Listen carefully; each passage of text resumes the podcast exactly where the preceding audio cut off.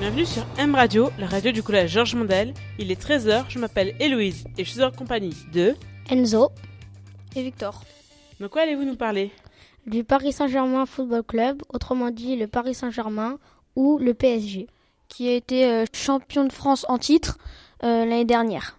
Allez-y Avant la trêve hivernale, le PSG s'est qualifié in extremis en s'imposant sur la pelouse de l'Étoile Rouge de Belgrade. Le club de la capitale a surclassé son adversaire sur le score de 4 à 1 et s'est donc qualifié pour les huitièmes de finale de la Ligue des Champions. Le champion de France en titre jouera un match aller-retour contre le club anglais de Manchester United. Le PSG avait battu un record de victoires entre le 12 août et le 24 novembre 2018. Le club avait enchaîné 14 victoires de suite en Ligue, en Ligue 1 Conforama. Cela n'était jamais arrivé dans les cinq grands championnats européens. Pour, rappel, il s'agit des championnats allemands, espagnol, italien, anglais et français.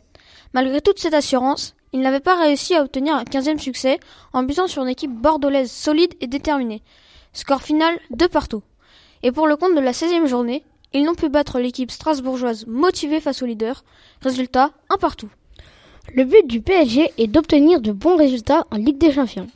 De ce fait, nous comprenons mieux l'investissement qu'a pu avoir le PSG ces dernières années au niveau des recrutements, notamment la triplette Mbappé, Cavani et Neymar, l'Argentin Angel Di Maria et la légende italienne Gianluigi Buffon, arrivé libre de la Juventus de Turin l'été dernier. Donc merci sur ce beau reportage sur le PSG.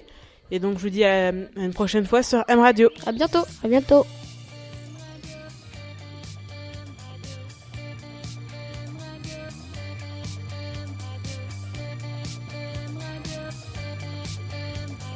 Radio, un collège, une voix.